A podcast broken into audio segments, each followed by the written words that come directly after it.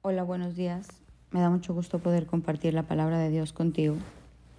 Y hoy quisiera hablarte de lo que está en Lucas 3. ¿Te acuerdas que ayer hablábamos que el Espíritu Santo es ese viento que nos lleva y nos transforma y nos quiere gobernar, quiere guiarnos, quiere que su voluntad se establezca en nuestra vida de aquí hasta la eternidad? Cuando una persona se empieza a mover en el Espíritu, eso sigue eternamente si uno quiere, si uno decide andar y caminar en el Espíritu. Y en Lucas 3 dice, demuestren con su forma de vivir que se han arrepentido de sus pecados y se han vuelto Dios.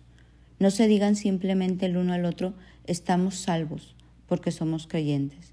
Eso no significa nada, porque les digo que Dios puede crear hijos de Abraham desde las mismas piedras. Ahora mismo el hacha del juicio de Dios está lista para cortar las raíces de los árboles. Así que todo árbol que no produzca buenos frutos será cortado y arrojado al fuego.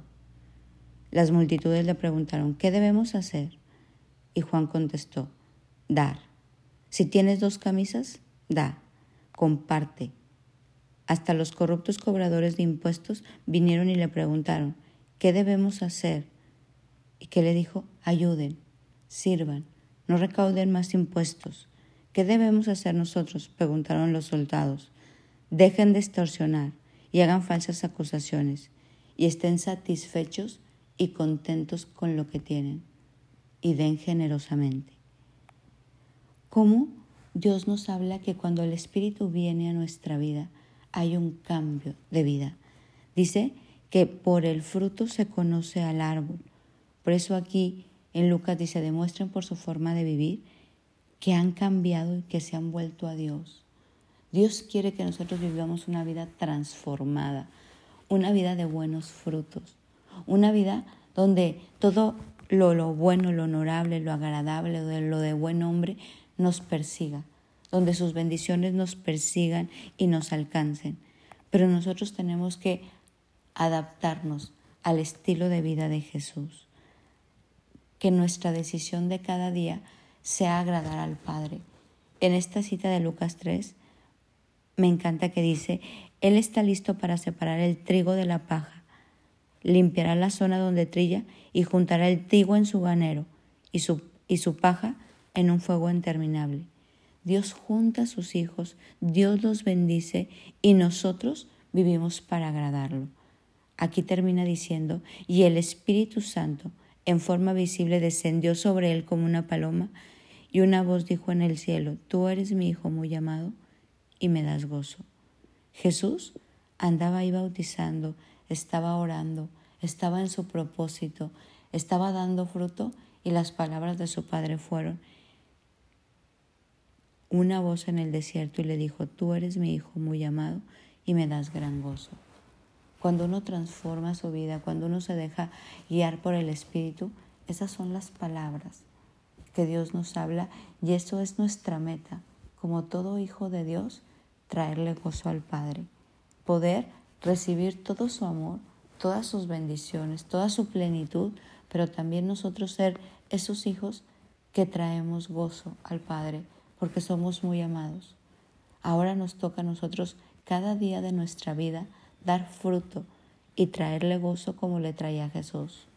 Un hijo decide si trae gozo y honra o si trae deshonra. Hoy quiero invitarte en esta mañana a que todo tu hablar, a que todo tu pensar, a que tu actuar sea una vida de fruto, de fruto y que nuestras acciones den gozo a nuestro Padre. Que nosotros también podamos escuchar esas palabras como escuchó Jesús, porque Él estaba actuando. Era un, era un hombre que oraba y actuaba. Era un hombre que daba pasos de fe. No era un hombre que se quedaba estático. Él vivía una fe en acción. Él era un hombre oidor y hacedor. Obediencia al Padre era lo que él hacía. Y eso, ¿qué crees? Que agradaba a Dios. Por eso le dijo esas palabras.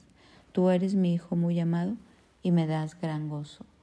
Hoy te quiero invitar a dar frutos, a darle gran gozo a Dios, a leer tu lectura que hoy te toca y de lo que lees llevarlo a la acción. No solo quedarte en leer y en orar, sino en actuar. porque tú y yo hemos decidido dar fruto abundante para darle gozo a Dios. Que hoy seamos esos hijos, que nuestra vida agrada al Padre, que nuestro aroma le agrada, que podemos derramar un vaso de buen perfume ante su presencia, que todo nuestro ser lo honra, que seamos esos vasos de honra para la gloria de Él.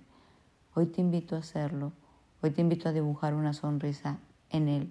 Él todo el tiempo nos bendice, Él todo el tiempo nos da, Él todo el tiempo quiere agradarnos, quiere conceder los, anhelos del corazón, que hoy nosotros como esos hijos podamos voltear al cielo, agradar al Padre y que podamos escuchar también de Él estas palabras. Este es mi hijo mi hija muy amada, que me traigan gozo. Vamos a darle gozo al Señor, vamos a alabar su nombre, vamos a honrarlo y vamos a ser esos hijos que lo representan no solo como de oídas, sino que desde lo profundo de nuestro corazón estamos dando fruto y haciendo todo lo que Él le agrada. Mi nombre es Sofi Loreto y te deseo una bendecida mañana.